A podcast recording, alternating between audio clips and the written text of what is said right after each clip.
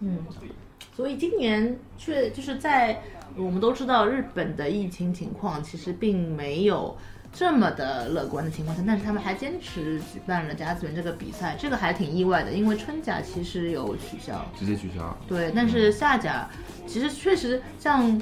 嗯，大部分同学如果之前有听说过甲子园的话，除了在漫画或者在电动画作品里面看到这个称谓，觉得很熟悉以外，其他如果说也有听到过，可能有一些关于比赛的甲子园的这个比赛的一些信息的接收的话，其实大部分情况他都讲的都是在说夏季的甲子园，就是夏甲。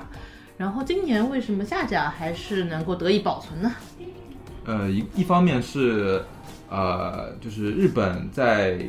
控制疫情方面做的还可以，呃，然后他们也进行了对那个叫什么跟网上不一样的一个什么措施呢？就是基本上是没有观众的，嗯，看台上可以看到一些观众呢，其实跟都是跟球员相关的一些人，然后那个为什么他们一直要呃坚持住啊？没有观众啊？没有观众就是他们的应援席。对他们这次呃这次改变赛制是什么呢？就是呃目前来说。呃，日本各个地区还在进行各自的地方大会，但是呃，并呃，没有没有，我觉得不行，这段不行，不行不行，你这啊，放看着吧，对，根本训练间隙是不是会听到这种声音？有一只头就你就都在哈夸，不会不会，这是这是什么？我的我的什么？哪能讲？我我的我的我的我的，没有传好球。杀了 他，杀了他！就以前我们一直说球队，他们旁边人看不懂棒球的人都会想说，为什么都在说杀了他，杀了他，干嘛杀了他？感觉好像你们这边很凶狠的样子，好像都是大型凶案现场。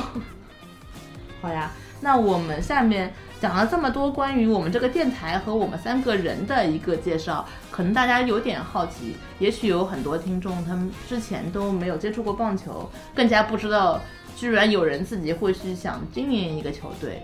那我们这边也会把。刚才反复 Q 掉的我们的球队碳水棒球队隆重的推出一下，碳水棒球队的前身，这个时候你们谁来介绍一下吗？还是要我介绍？